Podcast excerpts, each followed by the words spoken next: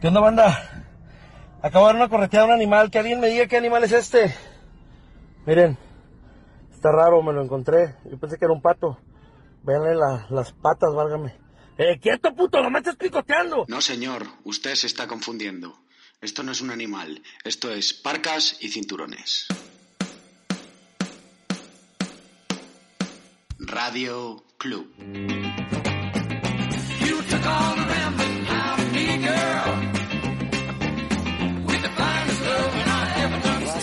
These two bouncers and one them's alright, the other one's a scary and his way or no way, totalitarian. He's got no time for you, looking or breathing how he don't want you to. So step out the queue, he makes examples of you, and there's no you can say behind the go through to the bit where you pay and you realise then that it's finally the time to walk back past 10,000 eyes in a line and you can swap jumpers and make another move.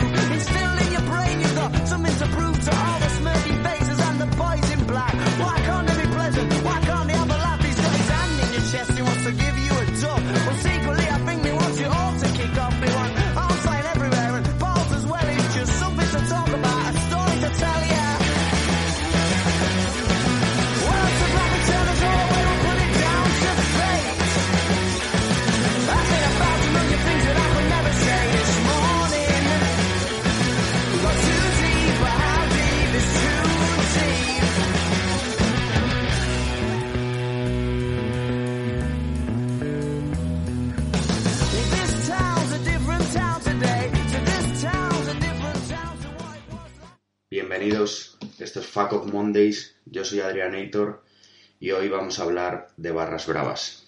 Costa Rica es un pequeño país de América Central que mantiene una economía estable, una democracia sentada y figura en todos los informes como uno de los países más felices del mundo. Pero también destaca en otro aspecto. Es el país de América Central con las barras bravas más peligrosas y populosas. Para quien no conoce el término, un barra brava es un fanático dentro de una hinchada de fútbol. La expresión se originó en 1960 en Argentina, por lo que estamos ante una de las primeras expresiones específicas para denominar a un grupo de radicales de fútbol. Yo soy Adrianator, esto es Parcas y Cinturones y hoy cruzamos el charco para vivir una auténtica locura futbolística junto a un invitado muy, muy especial. Esto que va a sonar es a petición del mismo, es No me arrepiento de este amor de Ataque 77. No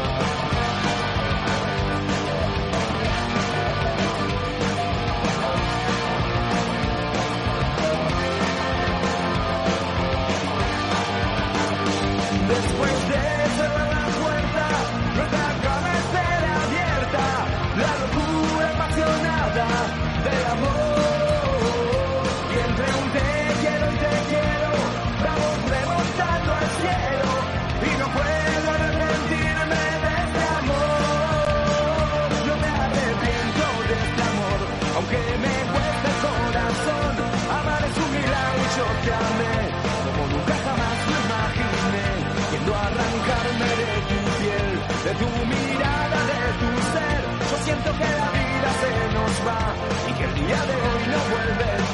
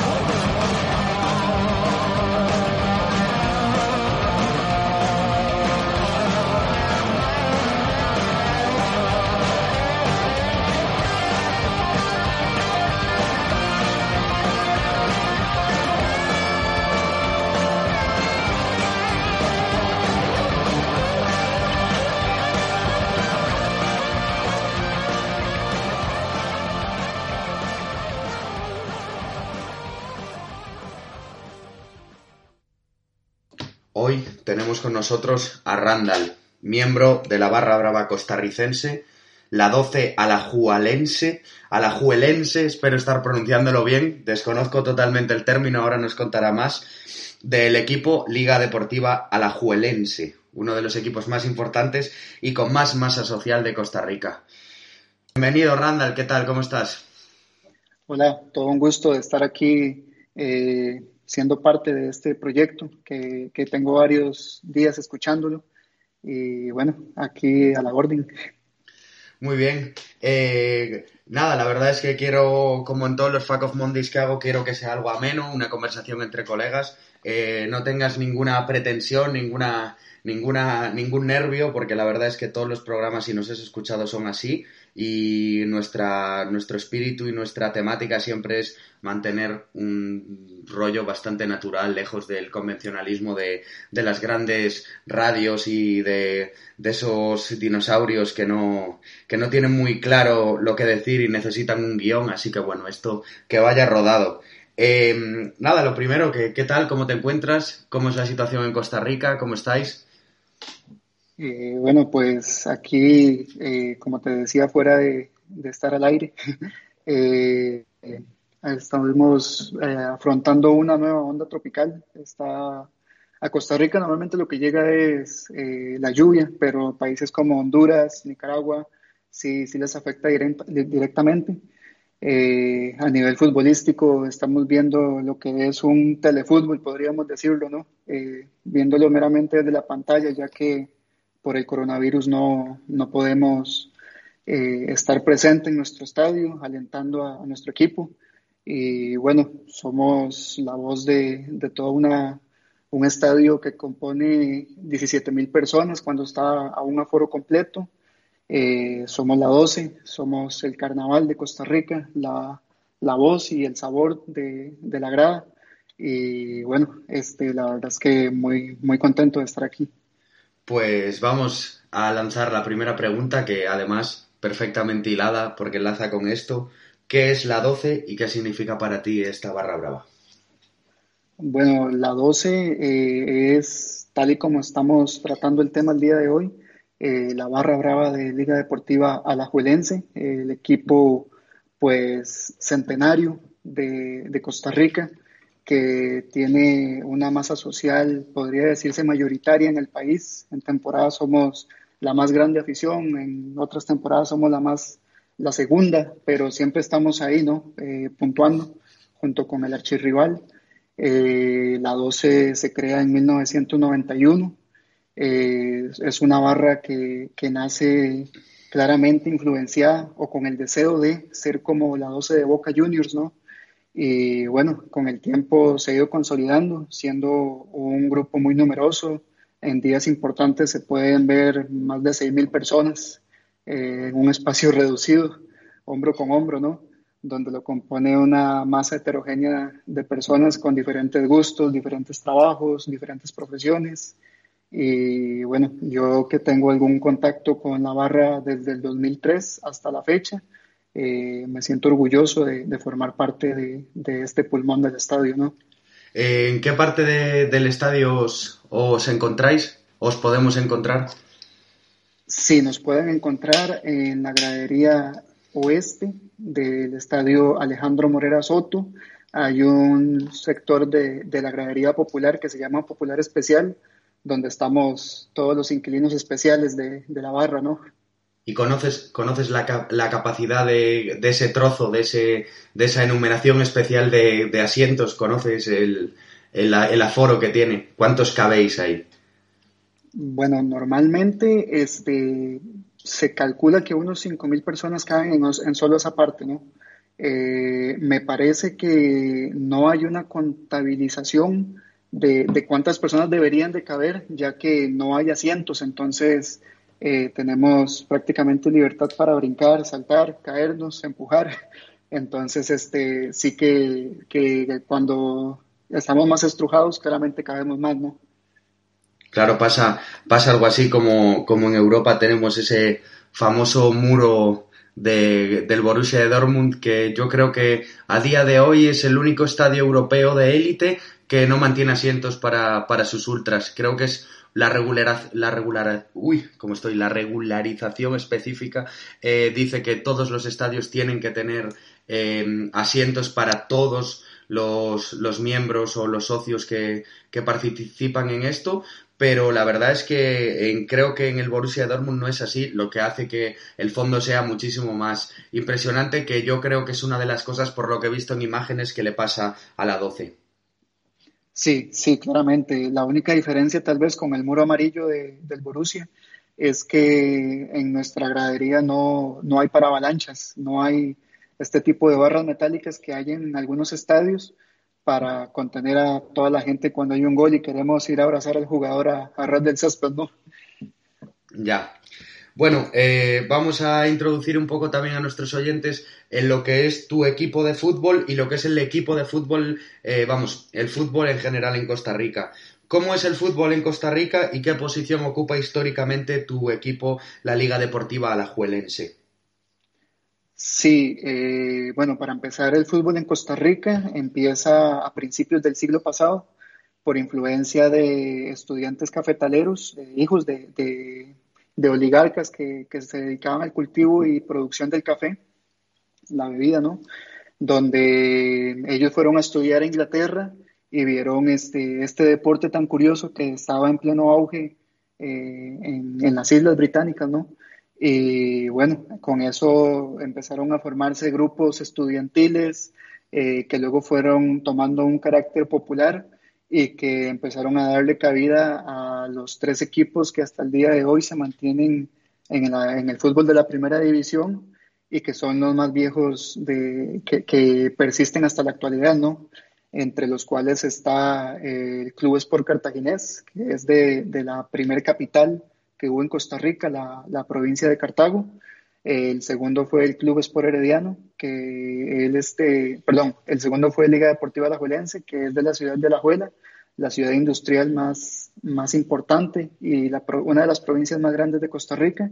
Y el segundo, el tercero fue el Club Sport Herediano, que fue de, de 1921. El otro año cumple sus 100 años. Posterior a eso, unos 30 años después, en la capital, se eh, produce un equipo eh, que se conoce como el Deportivo Saprissa y podría decirse que el fútbol costarricense se parece tal vez al fútbol croata, donde hay tres, cuatro equipos que son los dominantes, ¿no? Que son los que siempre están ganando, los que tienen más afición, y el resto de equipos eh, a veces están y a veces no están, decimos por acá. Entonces, el fútbol es así. Yéndonos ya al aspecto de palmarés de cada equipo, eh, nuestro archirrival en este momento tiene más títulos que, que nuestro equipo, que Liga, Liga Deportiva Alajuelense. El Deportivo Saprissa tiene 35 campeonatos ganados, Alajuelense tiene 29. Eh, e históricamente el fútbol costarricense siempre ha estado en la élite de la región, junto con Estados Unidos, Canadá y México. El fútbol costarricense siempre se ha dejado ver en mundiales, en campeonatos juveniles, en olimpiadas, y, y siempre ha estado ahí por encima del, re- del resto, ¿no? Eh, Sí, podríamos llegar a decir perdón. que dentro de América Central es seguramente uno de los países que siempre forman parte de, de, digamos, de por lo menos eh, de cara, por ejemplo, a una clasificación de, a un mundial, eh, siempre están ahí. Exactamente. Y por otro lado, los equipos como tal tienen eh, participaciones bastante dignas en diferentes competiciones regionales, en particular este, el homólogo de, de la Champions League europea sería el campeonato de CONCACAF, que, que, cubre el norte de América, el centro y el Caribe, y Liga Deportiva, Deportiva Alajuelense ha ganado dos campeonatos eh, de CONCACAF, el Saprissa ha ganado tres y el Cartaginés ha ganado uno. Los Sí. demás este, se los reparten entre México, Estados Unidos y Canadá prácticamente. Claro, esa era la pregunta. Eh, ¿Participáis entonces? ¿Habéis vivido partidos, por ejemplo, contra equipos de la MLS? Claro que sí, y la barra se ha presentado prácticamente en todos los países de, de la región. Eh, ¿Has viajado alguna vez a algún partido de la CONCACAF? Eh, la verdad es que todavía no he tenido la oportunidad, eh, no, no he tenido la oportunidad, pero sí, sí que siempre hay un grupo que, que se hace presente, que siempre eh, tiene un presupuesto para ir. Sin embargo, sí te puedo decir que muy probablemente la próxima vez que se pueda viajar, ahí voy a estar, ya que de alguna manera, pues, soy joven, ¿no? Claro. Eh, vamos con la siguiente pregunta. Es, Randall, para ti, ¿qué es ser un barra brava?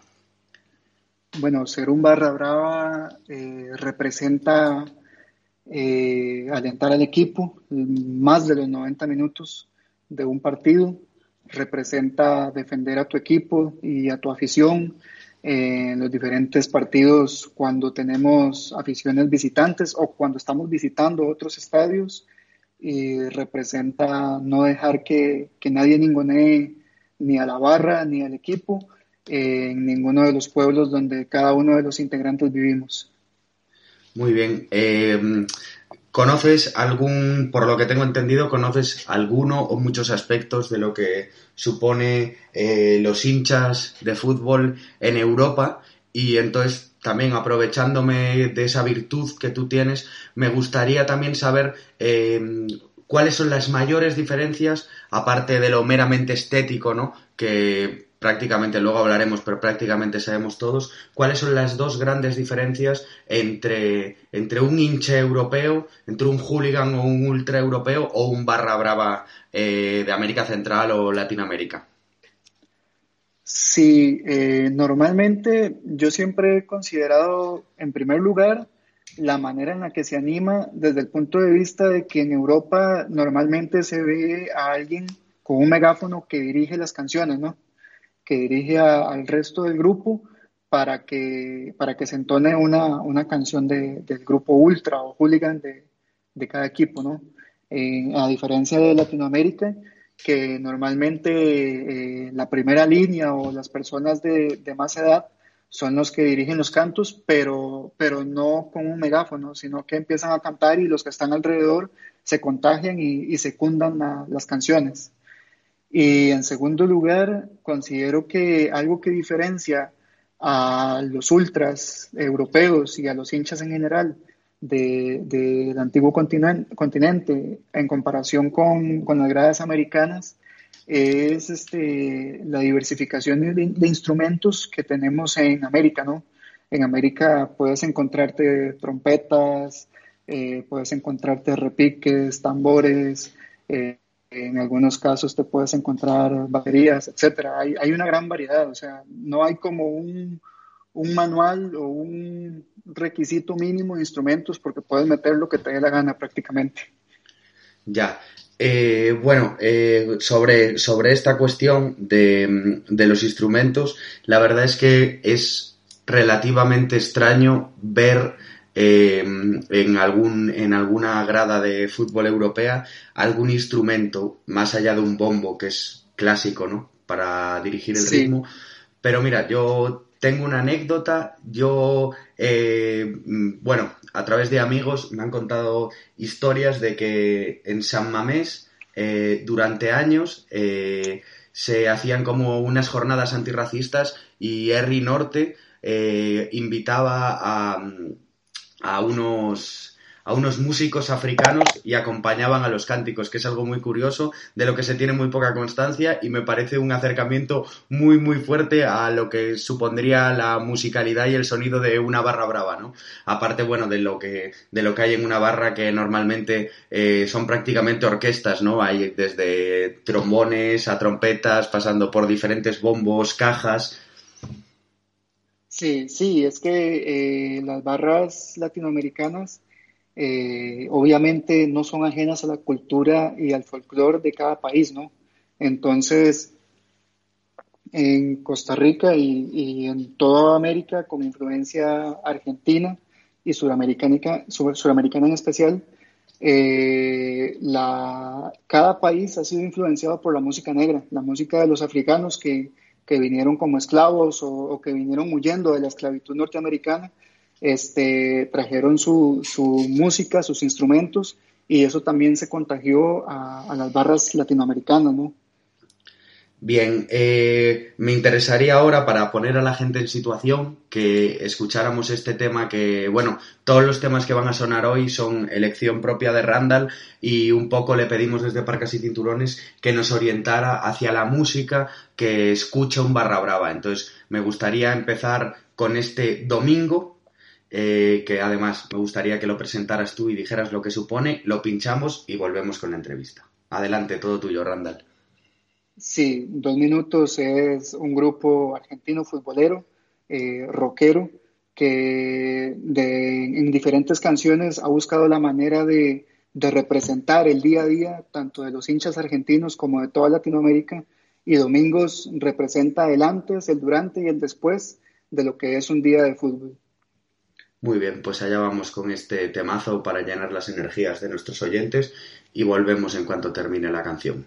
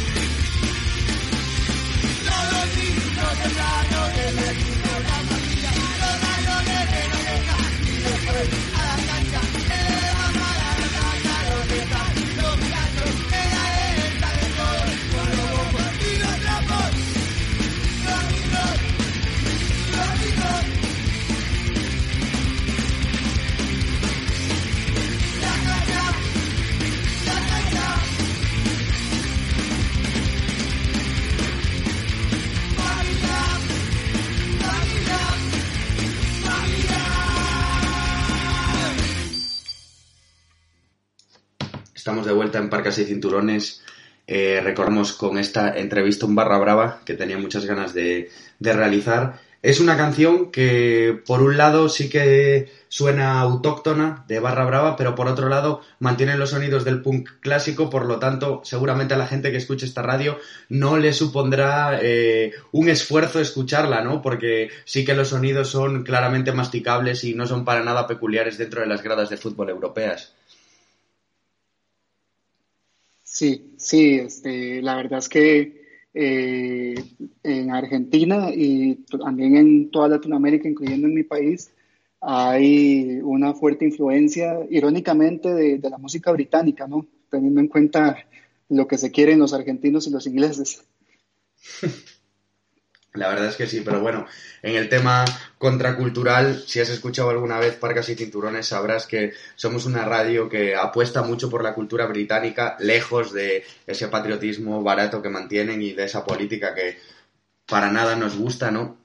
Pero la verdad sí que en cuanto a contracultura le damos una, una, una expectación, digamos, eh, eh, personalizada porque estamos muy atentos a todo lo que pase allí porque para nosotros es uno de los referentes musicales y contraculturales de, de- todo el mundo.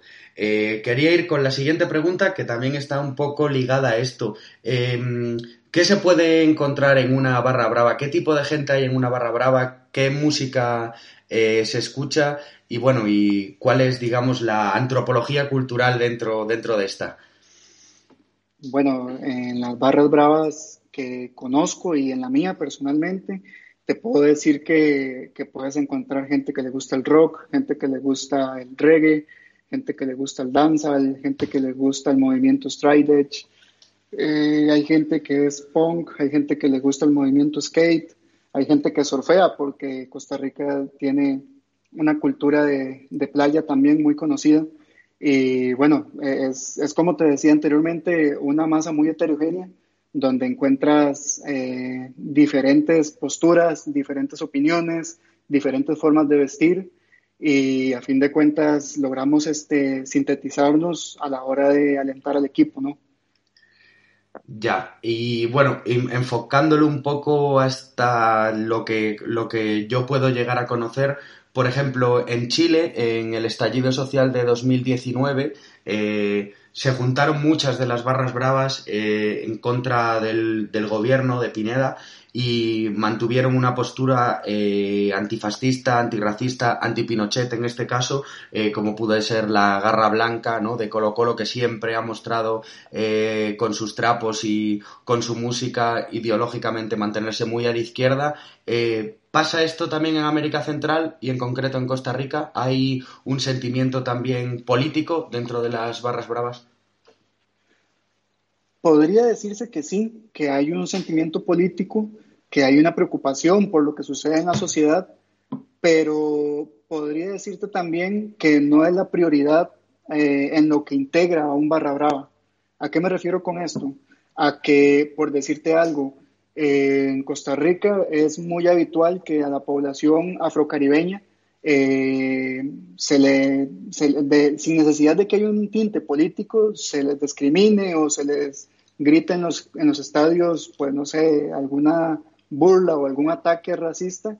Y bueno, producto de eso, eh, y después de, de presenciar algo así con uno de nuestros jugadores, eh, la barra sacó una, una manta muy, muy popular en su época que decía que somos liguistas, que somos seguidores de Liga Deportiva Alajuelense, pero que no somos racistas. Entonces, sí se podría decir que, que hay un interés por lo que sucede en la sociedad, hay, hay un, una conciencia, pero no es lo que prima.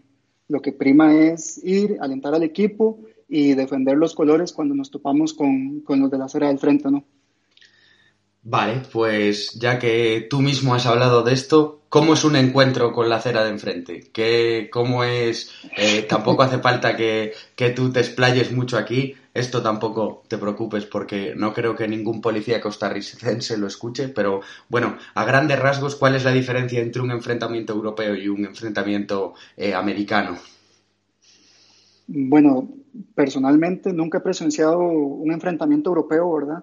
Pero siempre he pensado que, los hinchas europeos eh, de alguna manera tienen como un código de honor un poco más, más grande a la hora de pelear.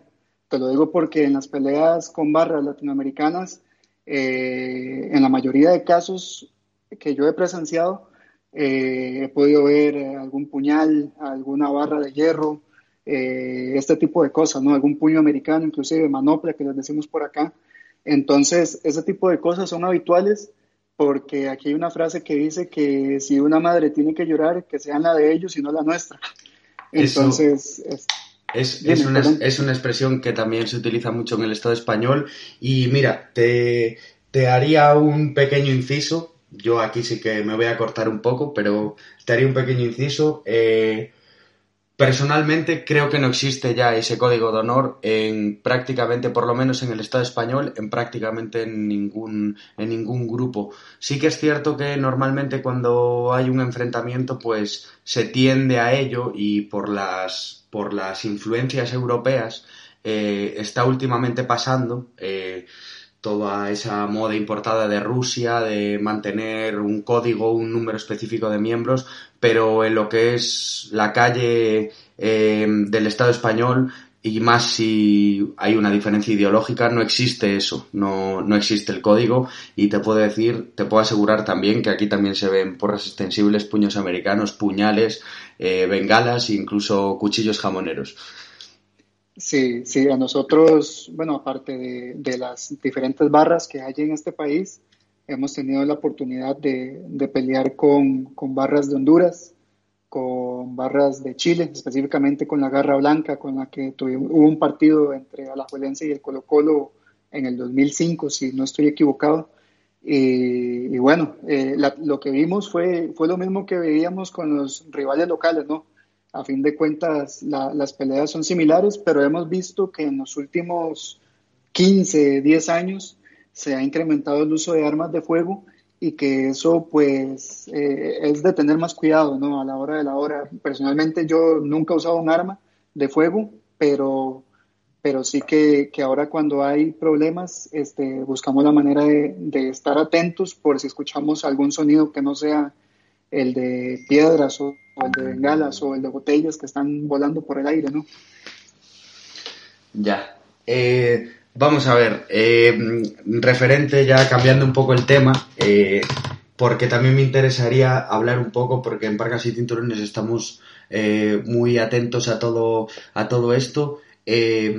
¿Cómo es la moda de un barra brava? ¿Hay alguna prenda, como puede ser, por ejemplo, en los skinheads era la Bomber, la Harrington, o incluso en los casuals es pues las CP Company, las Stone Island, eh, Fred Perry? ¿Existe alguna forma de identificar un barra brava más allá de que porte la camiseta de su equipo o de los trapos que porte? ¿O puede haber de todo? Son totalmente eh, multiestéticas.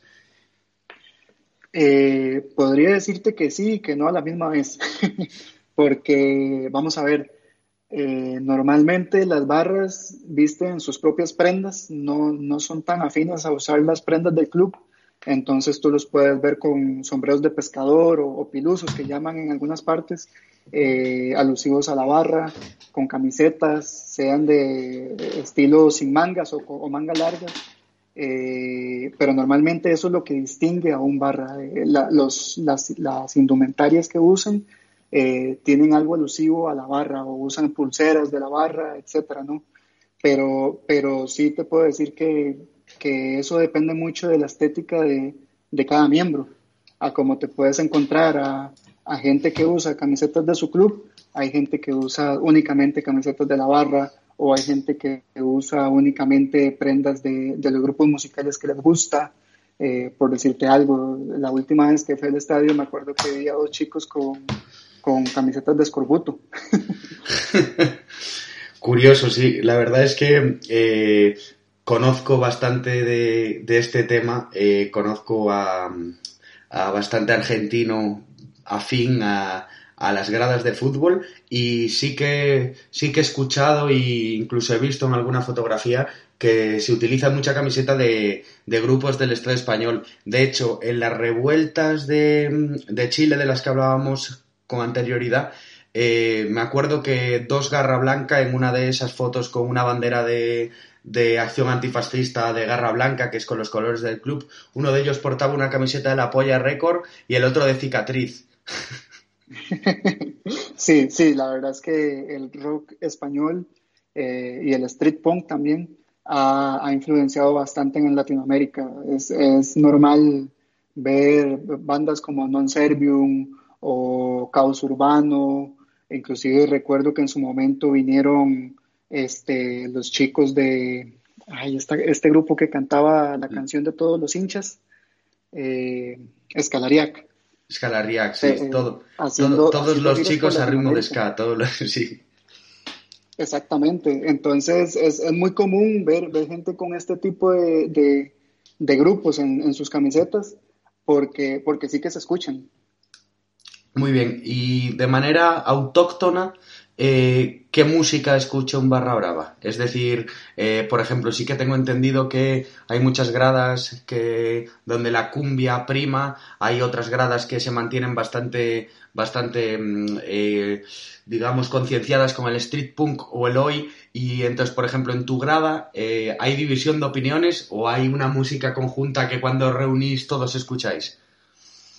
No, aquí hay una división de gustos porque así como hay gente que, que le gusta lo callejero, ¿no? El street punk, hay gente que le gusta la cumbia, hay gente que, que le gusta, no sé, el rock pesado, el rock trash metal, heavy metal y de ahí para arriba, ¿no?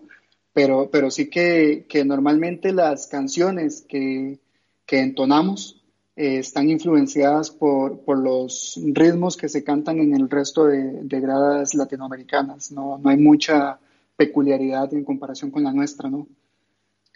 Ya, y bueno, eh, si quieres podemos poner la canción que nos enviaste, la última canción, y aprovechamos para hacer dos cosas. La primera es mostrar también este tipo de música, que esto sí que eh, a cualquier hooligan o ultra de, del Estado español europeo le va a sonar raro que lo escuche un barra brava, pero no deja de ser la música de un auténtico barra brava. Y dos, para que rematemos nuestra, nuestra parte de parcas y cinturones y seas tú, que por lo que tengo entendido tienes alguna pregunta también que hacerme y así también podemos pues mezclar un poco los conceptos y llegar a algún, algún tipo de nexo de unión entre, entre un barra brava y la moda, la moda de, europea del fútbol. Entonces vamos a pinchar esta canción que me gustaría que presentaras tú. Son los auténticos decadentes con Con la canción El Murguero, un clásico de las gradas latinoamericanas. Pues vamos allá. La canción es bastante larga, pero pido a todos los oyentes de Parcas y Cinturones que estén muy atentos estos cinco minutos porque esta canción, de verdad, yo ya la he escuchado y no tiene desperdicio. Esto es El Murguero de los auténticos decadentes.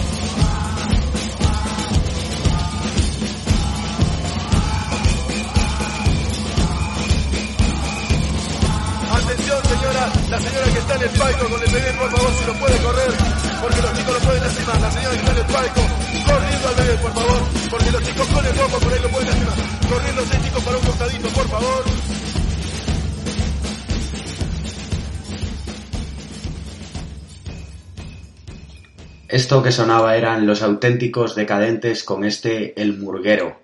Y ahora nuestro compañero Randall nos dirá un poco qué significa esta canción, que además creo que tiene una pequeña anécdota con ella. Adelante, Randall, todo tuyo. Sí, esta, esta canción, eh, cuando nuestra barra, la 12 alajuelense, eh, saca su primer y único disco hasta el momento, allá por el año 99, versionamos esta canción y el estribillo, en vez de decir se viene el tuta tuta, decimos se viene Liga Campeón. Y es el deseo siempre, cada temporada, cada partido, cada final, que los que me van a escuchar desde Costa Rica sabrán que hemos perdido las últimas dos finales, pero una vez más en este torneo nos aseguramos estar en la final y esperamos que ahora sí volvamos a salir campeones. Mira, eh, la pregunta, ya que hablaste de esto, la pregunta que además supongo que interesará mucho a nuestra audiencia, ¿cómo funciona el sistema de liga costarricense? ¿Cómo es eh, en cuanto, porque dices que si juegas la final, te aseguras volver a jugar la final? Sí, eh, bueno, en primer lugar, cabe destacar que en Costa Rica han habido todos los formatos de, de campeonato de fútbol y ahorita estamos en un formato en el que los equipos de primera división, que son 12, se, se dividen en dos grupos de seis. El primero de cada eh, grupo, el que hace más puntos, tiene la final asegurada. Los otros, el primer y segundo de cada grupo, juegan semifinales y posteriormente una final. Como el primero con más puntos tiene la final asegurada, entonces cabe la posibilidad de que si pierde esa final pueda jugar una final extraordinaria teniendo un chance más para quedar campeón, ¿no? Pero, pero como te decía anteriormente, aquí hemos tenido todo tipo de formatos de fútbol, eh, hemos sido campeones a base de puntos, hemos tenido campeonatos muy cortos, campeonatos muy largos, campeonatos que se han extendido por más de un año inclusive. Eh, ha sido muy variado, siempre ha sido como un, un experimento social esto. Eh, bien, ¿y cómo, cómo está funcionando ahora mismo la liga? ¿Cómo, cómo, ¿En qué posición va tu club? Mi club ahorita está de primero. Eh, al segundo le llevamos un margen de unos 15, 20 puntos más o menos. O sea, estáis Entonces, arrasando. Exactamente, estamos arrasando. Le hemos ganado a los tres equipos tradicionales eh, rivales, les hemos ganado todos los partidos. Y bueno, esperamos que este sea el año en el que, en que logramos dar la vuelta, ¿no? Decimos por acá. ¿Cuándo ha sido la última vez que la Liga Alajuelense se ha llevado un título? En el año 2013, 2013 saliendo campeones ante uno de los rivales más acérrimos y con quien también hemos tenido muchos problemas, que fue el Club Sport Herediano. ¿Y la última vez que tu equipo se llevó un título internacional? Fue en el año 2004 y justamente pasó lo que sucedió en el año 2018 con la final de la Copa Libertadores. Los dos equipos más tradicionales de Costa Rica, Liga Deportiva Alajuelense y el Deportivo Saprissa, se enfrentaron en la final y nosotros ganamos en un marcador global de 5-1.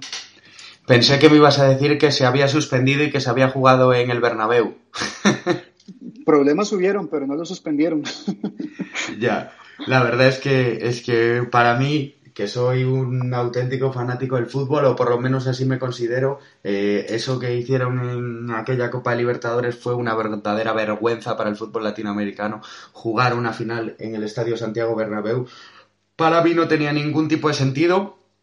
Y sobre todo no tenía ningún tipo de sentido, eh, además, eh, posponerlo como lo pospusieron, obligar a toda esa gente que tenía la entrada pagarse un viaje a Madrid, que es una cosa muy, muy costosa y la verdad es que hubo una auténtica vergüenza. Esperemos que no vuelva a suceder y que no se vuelvan a presenciar hechos que desgraciadamente seguro que, que los presenciamos como, como esos movimientos que se hacen ahora de países por la televisión y los intereses de las grandes corporaciones que la verdad es que es una vergüenza para el fútbol.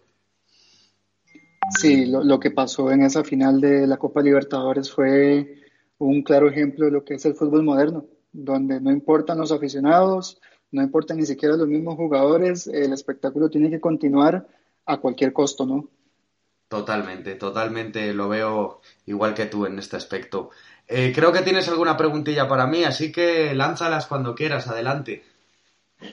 Claro que sí, Adrianator. Eh, la primera es ¿Cómo percibes o cómo ves que perciben en Europa a, nuestro movimiento, a las gradas, a las barras bravas latinoamericanas? Pues mira, si tuviera que decir una palabra diría desconocimiento, seguramente. Eh, sí que es cierto que muchas veces eh, y en, en, casos, digamos, de más lo que es Europa del Sur, digamos, ¿no? Donde podría estar el Estado español, Portugal, Grecia, eh, Italia, sí que se ha visto algún conato de eh, intento de parecerse a una barra brava. Hablo de esto, pues, estéticamente, los trapos, los tambores. Sí que es cierto que para mí lo más importante a la hora de, de percibirlos y diferenciarlos son las situaciones eh, socioeconómicas de cada país. Es decir, por ejemplo, eh, observo que en países como, como puede ser Chile eh, existen las barras bravas y son digamos, esos mercaderes del aliento de los que se hablan, pero digamos mantienen una, una relación bastante más, eh, vamos a decir, humana que el resto de barras, por ejemplo, de Argentina, que vive una situación socioeconómica muchísimo peor y donde como todos sabemos, el fútbol es uno de esos, de esas vías de escape, de esas maneras de, de afrontar, ¿no? Eh, la vida de cara al fin de semana y todo eso del aguante y las peleas de trapos, de, de barras, me parecen absolutamente espectaculares también eh, me parece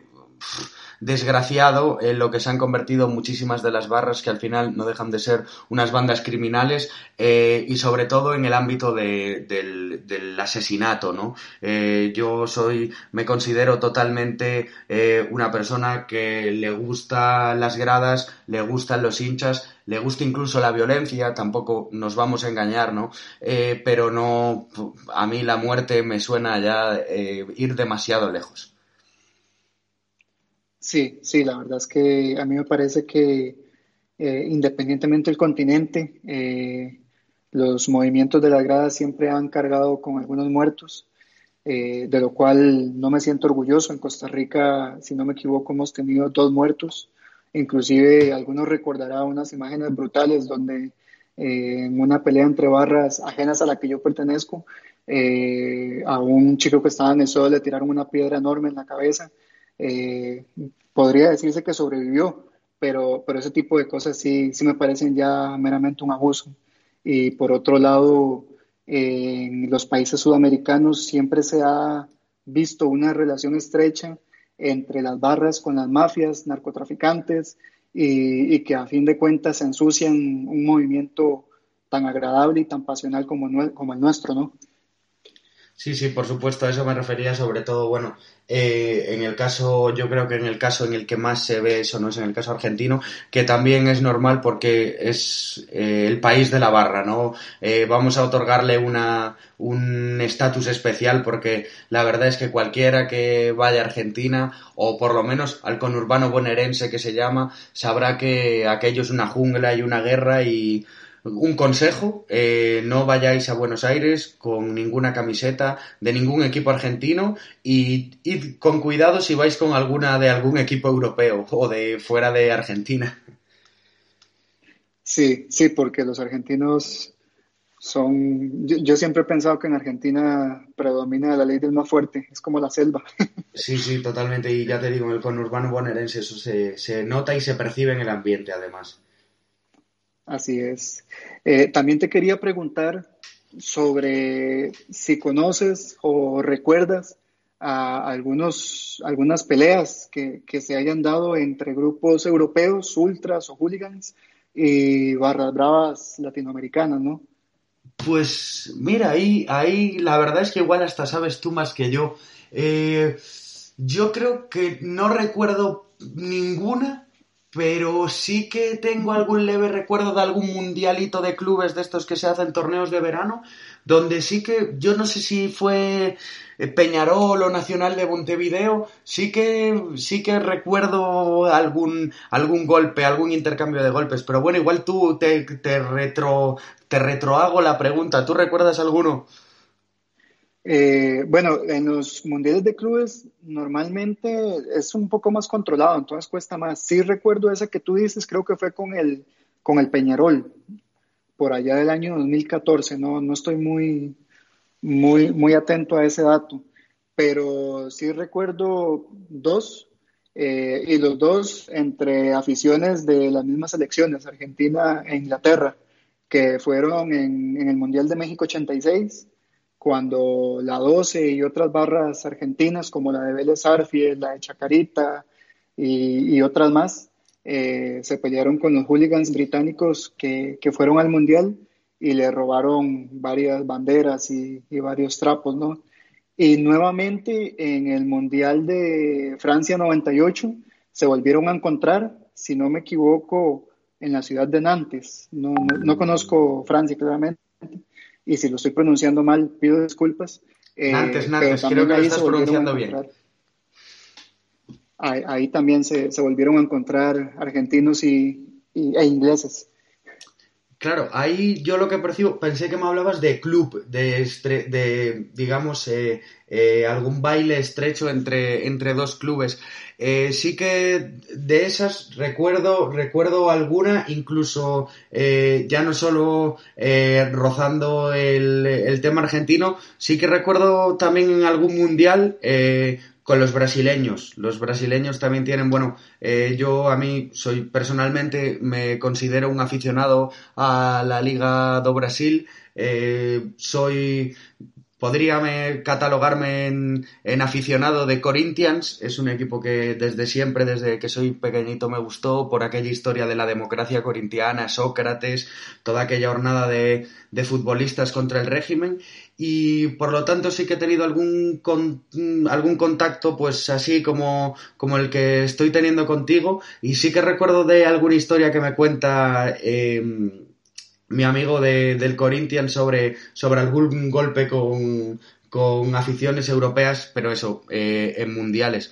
Que por cierto, me recordó muchísimo eh, cuando dijiste lo de que en la grada, en vuestra grada hay Street Edge, porque este es uno de los que, de los que eh, digamos, participan dentro de, de, la grada de Corinthians y es Street Edge y además es pues absolutamente vegano, eh, bueno, eh, por supuesto, pues eso, no drogas, no alcohol y me recordó bastante, debe ser una moda bastante, bastante novedosa y que está pegando bastante fuerte por allí, por América. Sí, el movimiento Stride Edge, le decimos nosotros acá, es, sí, es un Yo es que, que no, lo, no lo, pronuncio muy bien. no, no te preocupes, yo tampoco sé inglés, entonces eh, aquí nosotros decimos que, eh, que, que, chapoteamos el idioma, ¿no? Pero, pero bueno, eh, recapitulando, sí, el movimiento Stride Edge en Latinoamérica se ve como una contrarrespuesta a, a, lo que es este, todo este mundo de las drogas que tristemente se ha impregnado en las sociedades latinoamericanas. Costa Rica no es la excepción y, y sí es como una manera de plantarle cara a, dicho movimiento, ¿no? Eh, hay mucha gente que, que milita bastante y, e inclusive ha, ha, tenido la oportunidad de rozarse con, con gente de, de otros continentes siguiendo este movimiento y en nuestra grada hay, hay algunos que, que, pertenecen a ese movimiento. Yo no me considero del mismo, pero es verdad que yo tampoco consumo drogas, entonces eh, solapadamente podría hacerlo, ¿no? Sin mostrarlo de cara a la galería, ¿no? Exactamente. Había otra pregunta que te quería hacer y, es tal vez como una especie de dinámica. Eh, ¿qué, voy a decir, la, la dinámica es así, dime dos cosas que tú le quitarías y dos cosas que le pondrías al movimiento en Europa y lo mismo pero con el movimiento en América, que no te guste, que te parezca eh, anticuado o que te parezca fuera de lugar. Muy bien, pues venga, esta pregunta me pilla de sopetón, pero vamos, la voy, la voy a intentar responder sin enfadar mucho a alguna gente que sé que nos estará escuchando. Mira, eh, al, al, movimiento europeo no lo sé porque lo desconozco también, no me considero un, un, experto total en las gradas europeas. Sí que te podría hablar del Estado español. Dentro del Estado español eh, le quitaría eh, dos cosas a, las, a los grupos, ¿no? O a las gradas de fútbol. La primera son los teléfonos móviles. Creo que mm, hay canales y canales a la hora de educar, de pertenecer a un movimiento. Eh, yo lo estoy intentando a través de una radio, pero soy totalmente contrario al uso de las redes sociales, sobre todo si perteneces a algún grupo, y al postureo, y además del postureo, todo ese marujeo que existe en el Estado español, donde al final, con muchos miembros de otros grupos lo he hablado, somos una aldea, nos conocemos todos, y eso seguramente sería eh, lo primero que le quitaría. Sobre todo por un tema de que yo soy de los que pienso que las cosas se tienen que demostrar en la calle o en el estadio de fútbol, no a través de una red social. Y en segundo lugar, le quitaría el uso de armas. Estoy totalmente contrario al uso de armas en, cualquier tipo de, de, conflicto. Soy de los que pienso que cualquiera podemos hablar con las manos y si no hablas con las manos eh, no eres digno para pertenecer a un grupo y te puedes ir eh, a cualquier otro movimiento, pero no ensuciar este. Y al ahí ya sí que me pillas un poco más. Al movimiento eh, latinoamericano, eh, quizás eh, le quitaría lo mismo, le quitaría el uso de armas de fuego y el uso de armas, sobre todo por la, por la mortalidad que esto supone en muchos países como puede ser Argentina, en Colombia, creo que también es un tema de interés nacional. y le añadiría una cosa al, a, la, a, la, barra brava. Le añadiría un poco más de conocimiento político de cada, de cada país al que pertenecen. Me gustaría que, y mira que esto va a levantar alguna ampolla seguro, pero me gustaría que estuvieran más politizadas las gradas eh, latinoamericanas o, de, o americanas en general.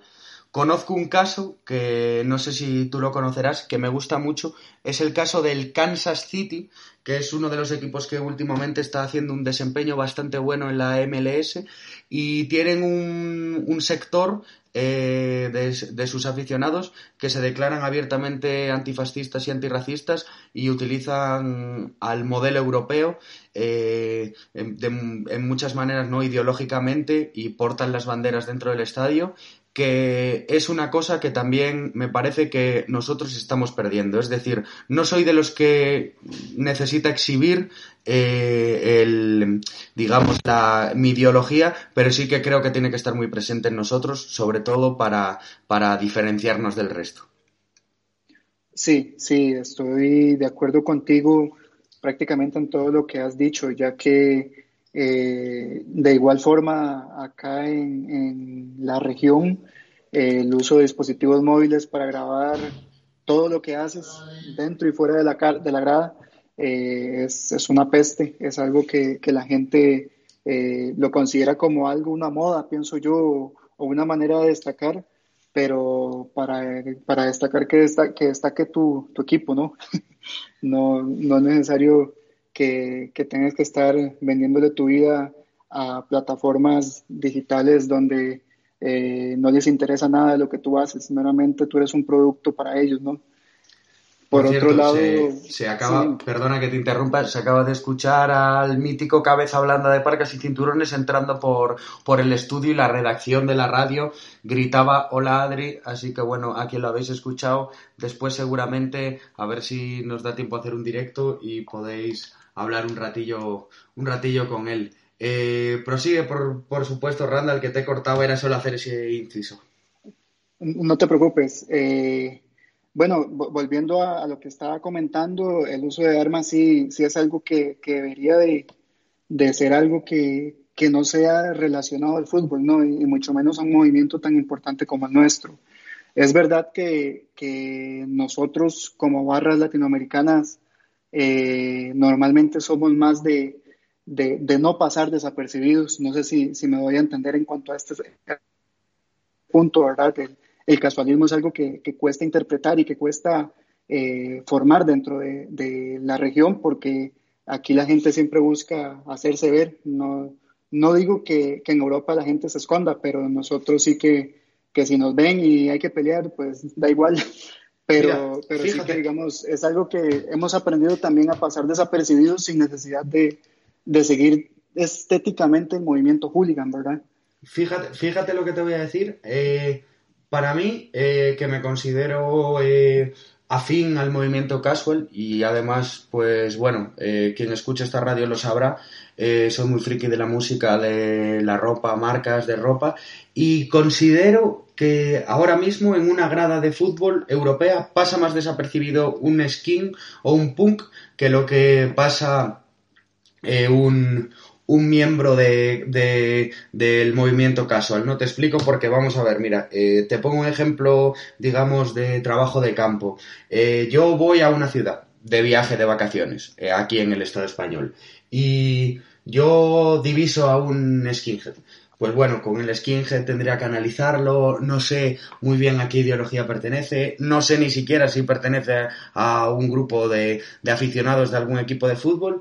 En cambio, normalmente si veo a una persona con una Stone Island o con una CP Company o que viste unas, unas New Balance de un color determinado, unas Adidas, eh, pues trainers o, o unas Adidas Samba clásicas totalmente, o bueno, Hamburgo, todas ese modelo que han salido, yo sé perfectamente, eh, ¿sabes? Que pertenece a una grada. Entonces, eso, eh, así como lo sé yo, eh, tenemos que darnos cuenta también de que la policía obviamente también lo sabe. Entonces, ha dejado de ser una moda para pasar desapercibido a ser una moda para exhibirse. Y con esto, que quería yo llegar cuando hablaba de las redes sociales. Las redes sociales a mí me indigna mucho ver, ver a gente que, que personalmente pues llevará, pues ¿qué llevará? Eh, tres meses en una grada de fútbol, que yo no soy quien para juzgarlo, ¿no? Pero bueno, lo hago. Y lleva tres meses en una grada de fútbol y sale con su cara vestido como una Stone Island. La Stone Island es falsa,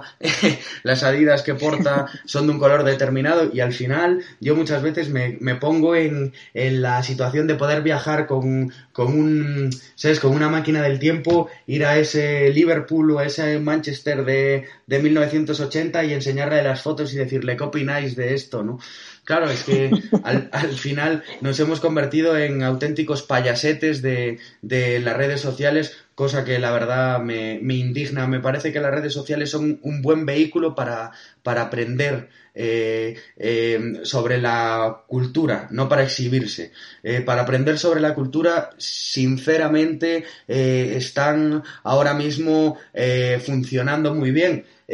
Pongo varios ejemplos, el blog de nuestros eh, compañeros eh, de Gasteiz, We Dottore o, o yo qué sé, por, por ejemplo, eh, tengo un, un, buen amigo que edita libros, se llama Alex Vigo, y edita libros que ahora mismo está mandando a través de su Instagram y son libros de, de fotos de, de, gradas de fútbol y me parece eh, muy especial que haga eso. Es lo que antes se hacía con los fanzines o con aquellos recopilatorios de fotos que había, pues ahora tenemos la posibilidad de hacerla por redes sociales. Eso es cultura y eso es mantener la cultura. No salir en tu Instagram chuleándote en la ciudad de tu enemigo con, con una bandera y un Stone Island. Para mí eso no, no ha dejado de, de, ser fútbol, de ser grada y de ser todo y por supuesto me muestro muy muy contrario a ello. Sí, sí, tienes toda la razón y, estoy totalmente de acuerdo contigo. Eh, aquí la verdad es que, bueno, para los salarios medios de, de Costa Rica y, y, de Latinoamérica en general, comprar una CP Company o, o una Stone Island es, es, un poco complejo, ¿no? Ya, ya me entenderás. Pero, eh, como te decía, hemos aprendido también a, pasar desapercibidos cuando es necesario eh, y también hemos aprendido también a escaparnos de la policía, eh, aparentando cosas que no somos, ocultando lo que, lo que realmente somos. No sé si, si me voy a entender. Sí, sí, claro, ese, y... ese, era el fin de la gente que empezó vistiendo así, ese era el fin. el, Exactamente. Los medios eran la ropa, el fin es ese que tú nos estás contando. Y por otra parte, lo que mencionabas sobre la politización de Latinoamérica, yo te puedo decir que aparte del el, el equipo del Kansas City y de su grada, que, que, he seguido muy de cerca ese movimiento. Hay también otros, otros equipos que también ya llevan años implantando un, una, un, frente político dentro de la barra. O sea, eh, eh, por decirte algo, el orgullo punk y skin de, del Pumas, de la UNAM en México, es uno de ellos. El ritual del caos en América de México, eh, por decirte otro, eh, están el equipo de Independiente de Medellín en Colombia. Acá en Costa Rica hubo un movimiento que se llamaba La Zurda, que era una barra de un equipo pequeño que se llamaba Guadalupe. Eh, y así te puedo ir diciendo, han habido movimientos en, en Guatemala, por ejemplo, está eh, la Trinchera Escarlata, que es una barra muy politizada, pero, pero sí que falta más, falta más y, y, yo no sé, porque no soy profeta como para decirte si realmente se vaya a terminar de dar eh, una politización completa de las gradas en Latinoamérica, pero sí que se ha visto en los últimos 15 años más o menos un crecimiento de, la politización en, en Latinoamérica. Es, es, curioso sobre todo porque normalmente Latinoamérica y América Central eh, siempre han sido cuna de movimientos sociales muy, muy potentes.